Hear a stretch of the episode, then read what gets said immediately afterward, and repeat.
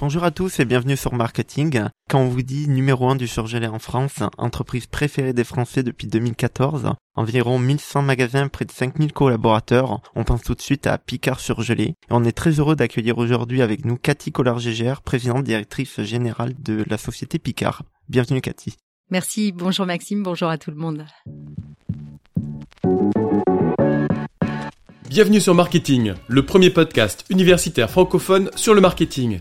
Ce podcast est créé et animé par les étudiants de Tech Deco Périgueux et moi-même, Fabrice Cassou, maître de conférence à l'Université de Bordeaux. Notre objectif est de vous partager du lundi au vendredi notre passion et notre curiosité sur le monde du marketing. Alors bonne écoute Alors, est-ce que d'abord vous pouvez vous présenter en quelques mots, nous présenter Picard et présenter votre parcours s'il vous plaît? Oui, alors euh, donc je suis effectivement euh, la présidente directrice générale de Picard depuis maintenant trois ans. Picard, qui est une entreprise qui a bientôt 50 ans, donc euh, qui fait partie euh, finalement du patrimoine français, une belle entreprise qui a maintenant 1100 magasins, 6500 collaborateurs et qui euh, commence à s'exporter puisqu'on est présent dans 18 pays et qui est dans le cœur des Français puisqu'elle a été élue l'enseigne préférée des Français l'année passée. Alors en ce qui concerne mon parcours, moi j'ai débuté quand j'avais 23 ans à l'issue d'une école supérieure de commerce et donc euh, dans la grande distribution. Voilà, mon parcours est fait de grande distribution, à la fois d'expérience terrain parce que j'ai passé 15 ans en magasin, de chef de rayon à directrice d'hypermarché, et puis à la fois sur des postes plus stratégiques, directrice marketing, euh, directrice aux achats, en région aussi, en France, mais aussi à l'international, puisque j'ai eu l'occasion de travailler également en Chine, et puis de connaître différents modes de gouvernance, vous voyez avec Auchan sur des magasins qui sont intégrés, et puis à l'inverse, chez Intermarché, où vous avez une gouvernance d'adhérents, des magasins indépendants. Donc j'estime avoir une belle connaissance, une belle vision en tout cas de la, du milieu de la grande distribution. Et justement, concernant votre parcours à vous professionnel, est-ce que vous avez certains projets ou certaines ambitions dont vous pouvez nous parler? Alors oui, très tôt finalement, euh, quand j'étais chef de rayon, euh, moi ce qui me plaisait, enfin ce qui m'a plu, c'est que finalement j'embrassais large. Vous voyez, je décidais à la fois euh, euh, finalement des produits que j'allais mettre en tract, euh, j'allais avec mon crayon derrière l'oreille acheter mes propres produits. Je manageais déjà une équipe à 23 ans, j'avais déjà une dizaine de personnes à manager. Et donc, vous voyez, j'étais tout de suite dans un champ de responsabilité important, et c'est plutôt ce qui m'a plu, qui résonnait pour moi. Et donc, très vite, quand j'étais chef de rayon, je me suis dit, quand je serai grande, je serai directrice d'hypermarché parce qu'à l'époque, un hypermarché chez Auchan, c'était 700 euh, personnes, pas loin de 300 millions d'euros de chiffre d'affaires, et donc une petite entreprise finalement. Et est-ce que vous pouvez brièvement juste nous parler de votre parcours scolaire, ce que vous avez fait comme école, comme diplôme? Donc en fait, j'ai fait un bac scientifique. À l'époque, c'était un bac C. Et puis, euh, je suis entrée sur concours euh, à l'IPAG, dans une école de commerce qui existe toujours et dont je suis la marraine aujourd'hui. J'ai pris ensuite une spécialité dans marketing grande distribution. Et c'est à l'occasion de stages, parce que dans les écoles de commerce, on a l'occasion de faire des stages. Et j'ai fait un stage chez Auchan. Et, euh, et euh, j'étais sous la houlette, en fait, d'un chef de secteur. Et euh, j'avoue que son champ de responsabilité, comment il animait son équipe, les étoiles que je voyais dans les yeux finalement de ses équipes, je me suis dit, ouais, quand je serai grande, je vais avoir ce pouvoir-là, de pouvoir fédérer, embarquer, et effectivement d'impacter. Et ça, c'était très important pour moi, ce qui fait que finalement, quand j'ai eu fini mes études, je suis revenue à cette expérience en postulant chez Auchan. Et du coup, sur euh, donc différents articles, différentes revues sur Internet, on peut lire que vous êtes passé du carrelage de l'hypermarché euh, à celui de la direction. Pour vous, qu'est-ce que ça signifie cette phrase? Ben, ça signifie que j'ai commencé finalement au plus bas de l'échelle, qui est euh, chef de rayon, premier niveau d'encadrement, que j'ai fait mes armes sur le carrelage.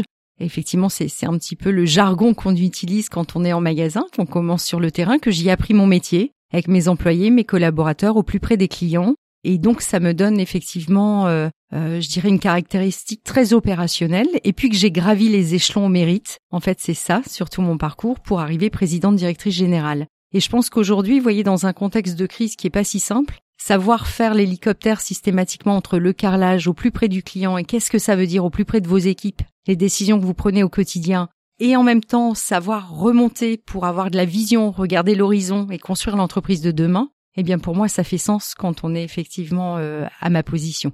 Vraiment connaître tout ce qu'il y a euh, dans le reste de l'entreprise et l'avoir pratiqué du coup. Oui, parce que du coup ça donne une certaine fluidité, une certaine légitimité et puis et puis ça fait gagner du temps. Et du coup, dès le départ, vous avez eu des projets de, de diriger l'entreprise, de vouloir être à la direction des choses. Pourquoi cette envie justement d'être euh, à la direction, à la tête de quelque chose? En fait, euh, c'est vrai que j'ai toujours dit, et je peux vous dire qu'il y a 25 ans, ça choquait un petit peu. Je disais que j'étais une femme de pouvoir qui aimait le pouvoir et qui était ambitieuse. Donc, euh, je vous ai dit, quand j'étais chef de rayon, je me suis dit, je serais, je serais euh, directrice d'hyper. Et quand j'étais directrice d'hypermarché, j'ai dit un jour, je serais directrice générale. Et c'était pas le pouvoir pour le pouvoir, en décrochant mon bâton de maréchal, mais c'était de me dire, quand j'aurai le pouvoir, finalement, bah, je serai en capacité d'impacter. Je serai en capacité de prendre des décisions et euh, peut-être de pouvoir effectivement d'avoir de l'audace d'entreprendre des choses qu'on n'a jamais entreprises. Et vous voyez, c'est ce que je fais aujourd'hui au sein de mon entreprise en étant à la tête d'un plan de transformation important et pour autant nécessaire parce qu'on est dans un monde qui bouge et donc d'impacter et finalement d'emporter toutes les responsabilités. Donc c'est ça qui me plaisait euh, dans le pouvoir, c'est entreprendre, avoir l'audace, embarquer euh, des équipes et, donc finalement mesurer euh, le résultat de mes actions. Et donc pour vous, dès le départ, cette idée de direction, c'est se diriger vers une entreprise comme Picard ou pas du tout?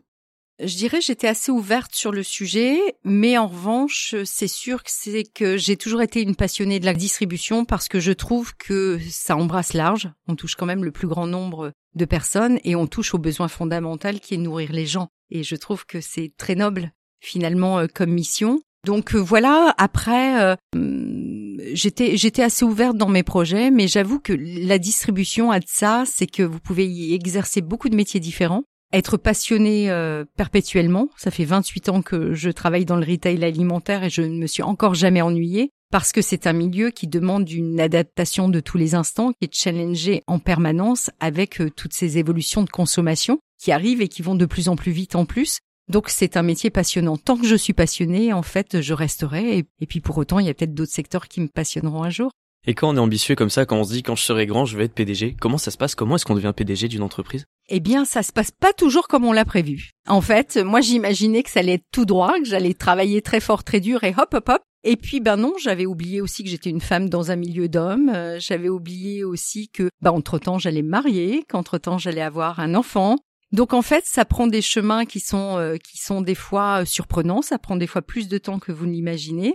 Mais finalement, si vous savez mettre à profit ce temps-là, non pas pour être impatient, mais au contraire capitaliser sur chacune des expériences, eh bien vous arrivez d'autant plus armé, d'autant plus équipé euh, le jour où effectivement vous prenez la tête d'une entreprise et là pour le coup vous avez un, tellement de responsabilités qu'il faut sérieusement être équipé pour l'aventure. Donc, donc on ne sait pas combien de temps ça prend, on ne sait pas quel chemin on va emprunter, mais en tout cas, si l'objectif est clair, s'il est en tout cas au service d'une vraie belle mission, et si vous êtes lucide et honnête avec aussi ce que vous êtes capable de faire, alors il n'y a aucune raison qu'à un moment on se trouve pas à la croisée des chemins.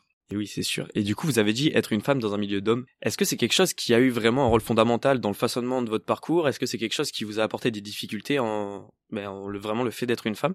Oui, c'est l'histoire de ma vie, hein, parce que parce que débuter il y a 28 ans comme femme dans le milieu de la grande distribution, ça a été difficile, très difficile. Je peux vous dire qu'à l'époque, en plus, la parole n'était pas aussi libérée euh, qu'aujourd'hui. Donc euh, oui, j'ai eu affaire à des choses qui n'ont plus lieu d'être aujourd'hui, hein, qui appartiennent à un autre temps.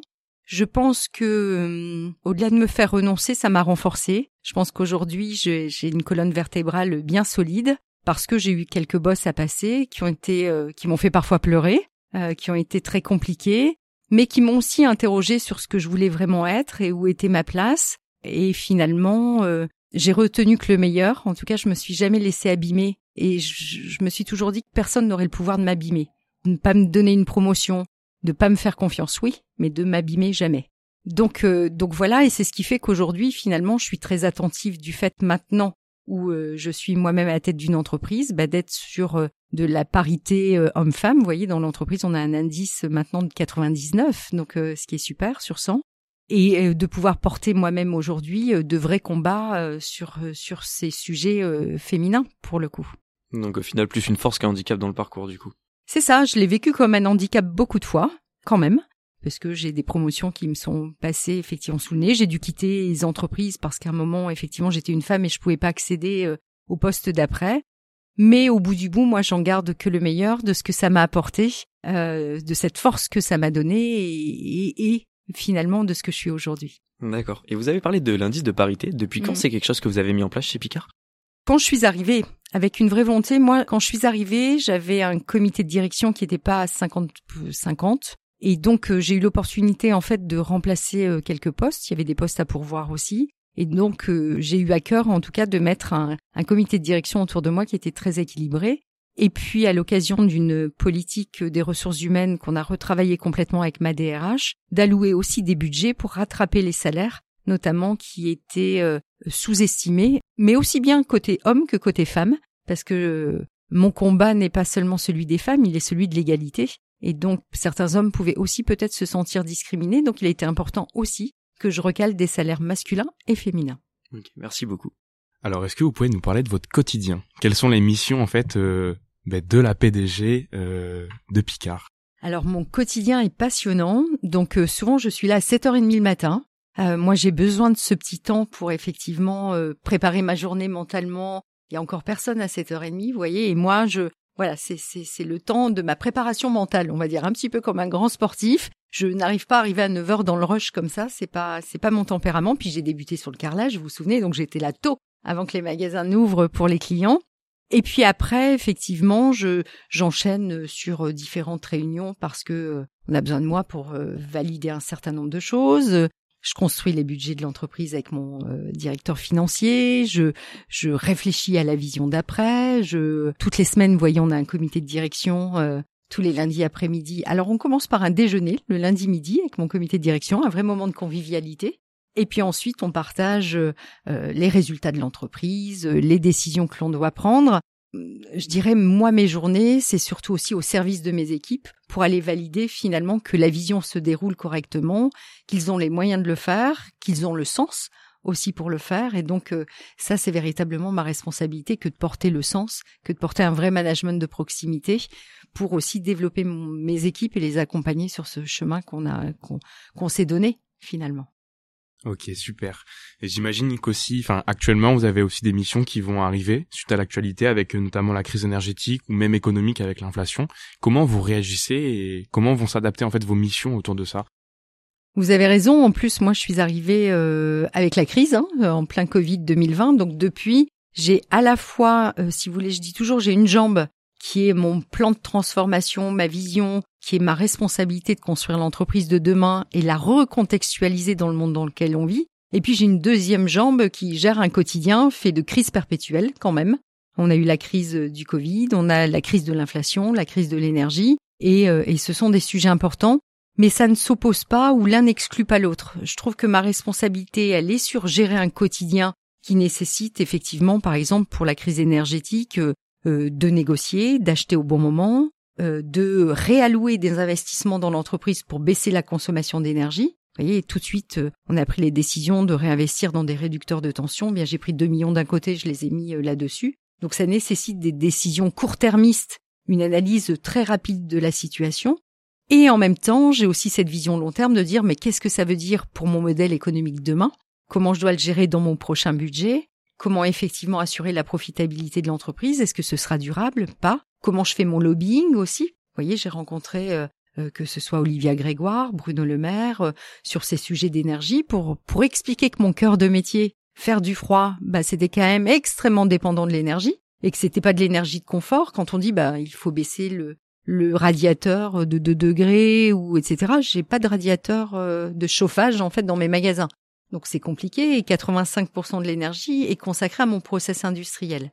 Pas d'énergie, pas de froid, donc plus de métier. Donc vous voyez que ce sont des sujets euh, extrêmement prenants, mais toujours la même chose euh, qui nécessite beaucoup de sérénité, qui nécessite de voir la situation euh, avec froideur, de voir euh, en quoi effectivement l'entreprise est armée pour affronter ce sujet et qu'est-ce qui lui manque à, la fois, qu'est-ce que je dois euh, euh, acheter ou en quoi je dois doter l'entreprise d'un certain nombre de choses, mais en même temps toujours en construisant l'entreprise de demain, parce qu'il faudrait pas que les crises fassent en sorte qu'on fige l'entreprise alors que le monde continue d'évoluer et finalement ça fait des réveils douloureux pour beaucoup d'entreprises au bout du bout après les crises. Tout à fait, je comprends. Et euh, d'ailleurs, donc à votre arrivée à la tête de l'entreprise, quel constat avez-vous fait en fait? Qu'est-ce qui vous a marqué ou qu'est-ce que vous avez voulu changer directement en arrivant? Alors, effectivement, quand je suis arrivée, moi j'ai pris trois quatre mois pour ne prendre aucune décision, mais de me dire je dois connaître l'entreprise. Vous voyez, pour moi, la première mission et responsabilité d'un dirigeant, c'est euh, de s'imprégner de l'histoire d'une entreprise qui a vécu avant vous et de la respecter cette histoire. Et de comprendre de quoi elle est faite parce que les équipes étaient là avant vous et vous ont pas attendu pour faire de belles choses aussi. Et ça, ça se respecte. Donc en fait, euh, j'ai mené un vrai audit de l'entreprise en disant qu'est-ce qu'elle a de bien, c'est quoi ses forces, pourquoi on l'aime cette entreprise?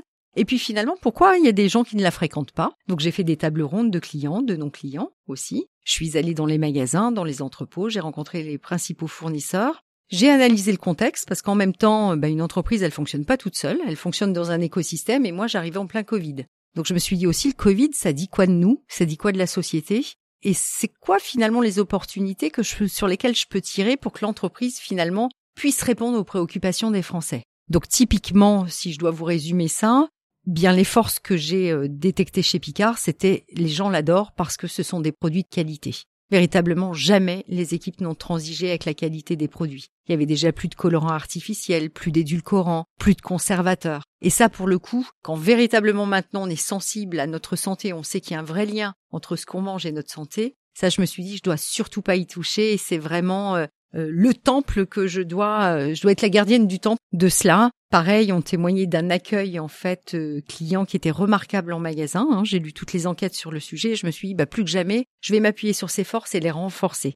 Et puis en même temps, finalement, il y a des gens qui me disaient ah non moi je fréquente pas Picard parce que à 15-20 minutes de chez moi, s'il n'y a pas un magasin à proximité, eh bien je prends pas le risque d'aller acheter des surgelés parce que ça peut se décongeler et il y a un risque pour ma santé. Donc beaucoup de gens venaient pas parce que la première raison, il n'y avait pas de Picard à proximité, c'était que dans les agglos et passer finalement en province.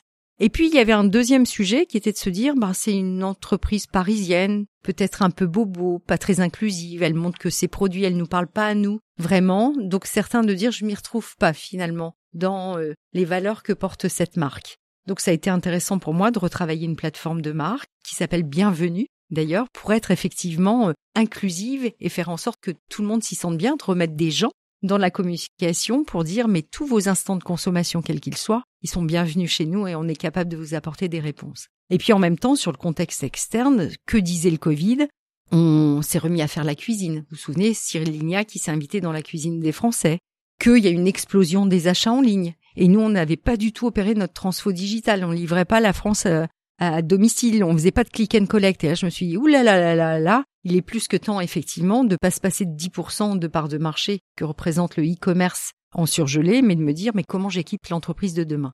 Donc, vous voyez, avec cet audit, quand je suis arrivée, de prendre le temps de comprendre l'entreprise, ses forces, ses faiblesses, de prendre le temps de comprendre le contexte, ça veut dire quoi? Euh, les gens ont envie de quoi? Ont peur de quoi? Et de pouvoir effectivement mettre l'entreprise du fait la recontextualiser c'est-à-dire de l'équiper, de la mettre dans un plan de transformation pour qu'elle acquiert tout ça, pour être rentrée en résonance avec les consommateurs actuels. Et donc, ça a été ma première mission que de, euh, je dirais, déclencher ce plan de transformation. Et donc ensuite, vos autres euh, grandes actions que vous avez euh, mises en place en fait pour l'entreprise. Je pense notamment au plan stratégique Proxima. Est-ce que vous pouvez nous en parler, s'il vous plaît? C'est ça. Donc ce plan de transformation, il a été appelé Proxima. Alors vous voyez, c'est le nom qu'ont trouvé mes collaborateurs. C'est pas moi qui l'ai baptisé comme ça. Autant j'étais assez directive sur la vision, je pense que c'est de ma responsabilité, autant il faut aussi embarquer les équipes autour de ce plan et la première démarche, ça a été aussi de leur dire quel nom vous avez envie euh, pour ce plan de transformation qui va nous embarquer euh, quelques années. Et Proxima, pourquoi? Parce que c'est la première étoile du système solaire. En fait, donc euh, ils ont eu envie d'aller décrocher une étoile et je trouve que là l'ambition y est. Puis dans Proxima, il y a proximité, proximité managériale, proximité en tant que magasin de quartier. Alors ce plan, il a quatre gros piliers essentiels. Un premier qui est de mettre euh, le client au cœur de la stratégie commerciale. Donc une fois que j'ai dit ça, ça fait un petit peu galvaudé, mais ça veut dire que mon client, comment je le connais? Introduction de la data, qu'il n'y avait pas. Comment je le reconnais dans ce qu'il achète, dans sa fidélité, donc nouveau programme de fidélité. Et comment je lui fais vivre une expérience inimitable qui fait qu'il a juste envie de passer du temps avec moi le concept magasin notamment, qui rapproche en fait les clients et les collaborateurs et on a envie de partager des choses intéressantes ensemble. Il y a un deuxième axe qui est de multiplier les parcours de course parce qu'on sait qu'aujourd'hui on commence nos achats sur notre téléphone, on va chercher une partie de notre click and collect et puis on poursuit ses courses dans le magasin. Enfin, on voit bien que c'est plus maintenant euh, je vais dans mon magasin principal et toujours le même, mais finalement, nos vies sont bien plus complexes que ça. Donc, ça a été accompagné tous les parcours de course, opérer toute notre transformation digitale, lancer notre site, lancer notre application mobile, lancer la livraison à domicile toute France, lancer le click and collect, lancer la livraison express qu'on fait notamment via Deliveroo, lancer les snack bars connectés aussi en entreprise. Tout ça, c'est le deuxième axe. Le troisième axe, c'était la conquête du territoire. Vous vous souvenez, les non-clients me disaient à plus de 20 minutes, madame, je ne vais pas acheter des surgelés. Donc là, de manière pragmatique, on a repris une carte de France et on s'est dit, alors les magasins, ils sont où et les gens, ils sont où? Et finalement, je me suis dit, mais j'ai encore 250 magasins à ouvrir parce qu'il y a des poches de gens qui finalement n'ont pas de magasins surgelés à proximité. Et donc, on en a ouvert une centaine. 19 en 2020, 30 en 2021, 40 en 2022, et on est reparti là en ouvrir 40. Donc vous voyez une vraie accélération sur le sujet. Et conquête du territoire, ça a été aussi de définir une stratégie pour l'international. Donc on a défini une stratégie de corner, d'arriver en fait comme proposition commerciale au sein d'un retailer qui avait déjà pignon sur rue à l'étranger, et puis de décliner un vrai concept de marque, marketing, la gastronomie à la française, et on est maintenant dans 18 pays. Donc euh, là aussi, en un an et demi, 18 euh, pays ouverts.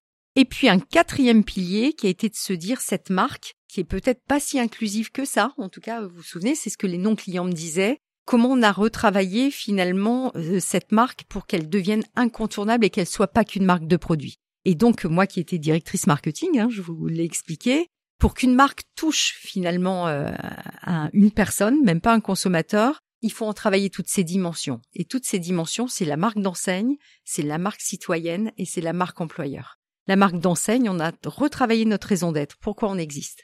Et là, on l'a travaillé avec les 6500 collaborateurs pour que chacun, finalement, comprenne dans son métier à quoi il contribue à la raison d'être, à la mission que l'on a.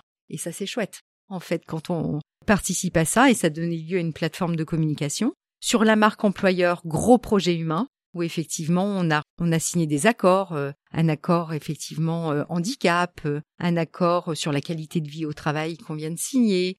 On a réaménagé tous les bureaux pour que ce soit plus convivial et ça correspond effectivement à nos manières de travailler d'aujourd'hui. Donc on a travaillé des people review pour aussi donner des parcours professionnels à nos collaborateurs, retravailler sur une politique salariale, marque employeur. Et puis marque citoyenne, ça a été de travailler finalement sur tous les aspects de notre chaîne de valeur. Notre produit, comment notre produit prend soin du bien-être animal. Par exemple, comment nos produits respectent l'environnement parce que nos produits sont que cueillis de saison même si on consomme des fraises chez nous en hiver, ils, ceci dit, sont issus de la campagne de cet été. Et euh, de, vrais, de vrais arguments aussi sur nos emballages, réduction des emballages, donc des indicateurs et une nouvelle façon de travailler. Vous voyez, on a réduit 1000 tonnes de plastique ces deux dernières années. Donc on a de vrais indicateurs de mesure. Ensuite, on a travaillé sur le transport, comment on réduit notre empreinte carbone. Puis après en magasin, comment on réduit notre consommation d'énergie. Et puis ensuite sur des vraies actions du S, hein, RSE citoyenne de solidarité, puisque on n'en avait pas à l'époque, se dire comment finalement on contribue sur notre supplément d'âme de citoyens. Donc on a aidé les épiceries solidaires de la FAGE ou encore monté un partenariat avec l'école de la deuxième chance. Et quand on est tous là, eh bien vous voyez quand finalement la personne en face de vous n'est pas cliente, n'est pas rentrée par la marque d'enseigne, ben, elle peut être finalement touchée par votre démarche citoyenne et de se dire bah tiens j'ai plutôt envie de mettre de l'argent là où l'entreprise finalement s'occupe des jeunes ou s'occupe de réduire son empreinte carbone. Et donc c'est ça qui est important en fait dans, dans euh, toute cette ambition de marque. Donc voilà les quatre piliers finalement euh, de ce plan Proxima. Depuis 2014, Picard c'est l'entreprise préférée des Français, c'est quelque chose qui marche, qui continue de se développer. Pour vous, pourquoi? Pourquoi est-ce que ça marche chez Picard? Alors, euh, depuis 2014, on était dans le top 10 et 2021, effectivement, on a été élu première euh, entreprise euh, préférée des Français. Je pense qu'il y a deux raisons pour cela. Il y a certainement la continuité de notre performance sur nos produits. Hein, je vous en ai parlé, des produits qui ont un cahier des charges exigeant, qui sont vraiment orientés qualité, qui sont revisités chaque année pour qu'il y ait moins de sel, moins de sucre, qui correspondent vraiment à un axe santé des consommateurs et qui fait que finalement, quand euh, les clients nous pratiquent depuis longtemps, achètent chez nous depuis longtemps, nous font confiance, les yeux fermés en se disant on n'est jamais déçu chez Picard, euh, véritablement c'est le bon rapport qualité-prix. Et donc ça, je pense qu'il y a un axe de continuité. Et puis il y a un deuxième axe qui est euh, toutes ces transformations dont on a parlé. Je pense que les gens ont pris conscience aussi de notre volonté de se rapprocher d'eux, quand on parle de livraison à domicile, de click and collect, de livraison express ou de magasins qui arrivent euh, effectivement euh, plus dans les campagnes, je pense qu'ils ont noté cette volonté de se rapprocher d'eux, d'avoir de vraies attentions pour eux et puis toutes les attentions de solidarité. Quand on a eu toutes ces attentions pour les étudiants pendant le Covid, euh, on a reversé 500 000 euros aux épiceries solidaires et que l'abondement, en ce qui m'a concerné, n'a pas été de de, de faire un chèque derrière en disant allez, puis moi je verse 50 000 et, et mon job est fait. J'aurais pu finalement, mais on a plutôt euh, équipé ces épiceries solidaires qui n'en avaient pas de congélateurs. Et vous voyez, nos euh, surstocks aujourd'hui, on continue de les livrer aux banques alimentaires qui livrent effectivement euh, ces épiceries. Donc même nos actions de solidarité, c'est pas one shot pour un petit coup de pub, ça s'inscrit effectivement dans la durée. Et donc je pense que on n'est pas parfait, je vous l'ai expliqué sur les emballages, etc.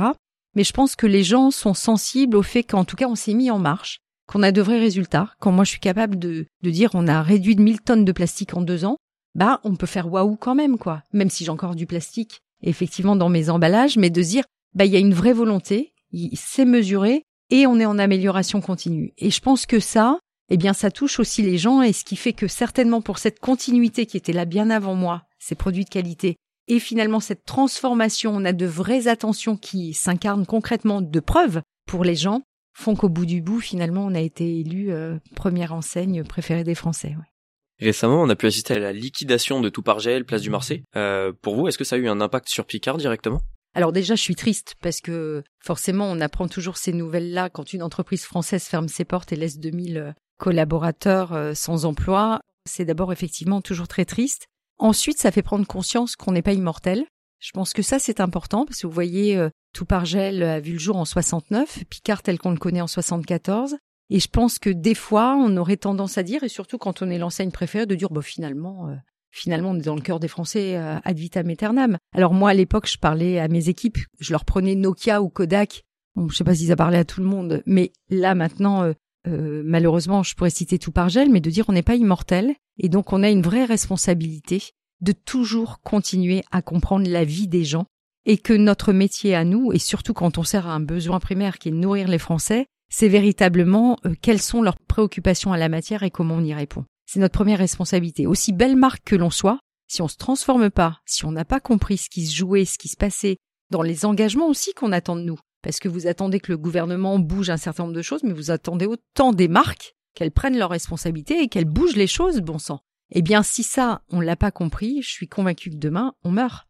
Tout picard que l'on est. Donc en fait, ça nous a fait prendre conscience qu'on était mortel, moi, j'en avais conscience, mais je pense que des fois, le porter au sein des équipes qui ont le sentiment finalement qu'on a une belle marque et rien ne va nous arriver et qu'on se doit d'être en mouvement perpétuel pour accompagner ces changements de société, c'est essentiel parce que ce qu'il a manqué à tout par gel, c'est peut-être ça. Vous voyez, une clientèle très vieillissante et ils n'ont peut-être pas réamorcé la pompe des jeunes ou beaucoup de commandes qui se faisaient par téléphone et quand on voit, par exemple, nous, notre prise de téléphone de commande pour la livraison à domicile, en deux ans a chuté de 40%. Bien là, c'est un vrai signal faible où on se dit, oh là là, si on fait pas une application téléphone, si on change pas quelque chose, bien, au bout du bout, vous voyez bien que la décroissance est plus qu'amorcée. Donc c'est aussi ça la responsabilité de dirigeants de sentir les signaux faibles pour réinventer une boucle finalement de croissance systématiquement avant d'être dans le mur, quoi. Donc faire bouger les choses pour avoir un cercle vertueux pour la marque. Se transformer perpétuellement. Et, et c'est plus un plan de transfo one shot et c'est fini. C'est on est amené à faire preuve d'agilité. On parle beaucoup d'agilité, mais vraiment de, de voir que le monde bouge et plus vite. Je suis, avant, ça mettait 50 ans pour bouger euh, une entreprise parce que, bah parce que pour avoir une innovation en France, on mettait des années effectivement à arriver vers de l'innovation, de la modernité. Vous voyez aujourd'hui, enfin, tout va très très vite, tout est à bout de pouce d'ailleurs euh, pour vous. Et effectivement, c'est voilà, plus rien n'est impossible. Euh, donc avec l'intelligence artificielle, etc. on voit bien que tout tout change et change très vite. Donc comment nous, euh, notre rôle, c'est effectivement d'accompagner ces mouvements-là, voire de les devancer quand on est leader aussi, parce que sinon, de toute façon, on sera bypassé. Qui n'accompagne pas le monde euh, qui bouge sera écrasé par le monde. Enfin, il y a pas, pour moi, il n'y a pas d'autre sujet. Super, merci beaucoup. Du coup, on parle de nouveautés. Je vais laisser la parole à Maxime qui va aborder euh, un tout nouveau concept qui est Bienvenue en cuisine. Merci à toutes et à tous pour votre écoute et à demain pour la suite de cette interview. Merci à tous d'avoir suivi cet épisode. Vous pouvez nous aider dans notre démarche en vous abonnant à notre podcast et en laissant un commentaire. Merci pour votre soutien et votre écoute et à très bientôt sur Marketing, le podcast universitaire pour tous les cueils du marketing.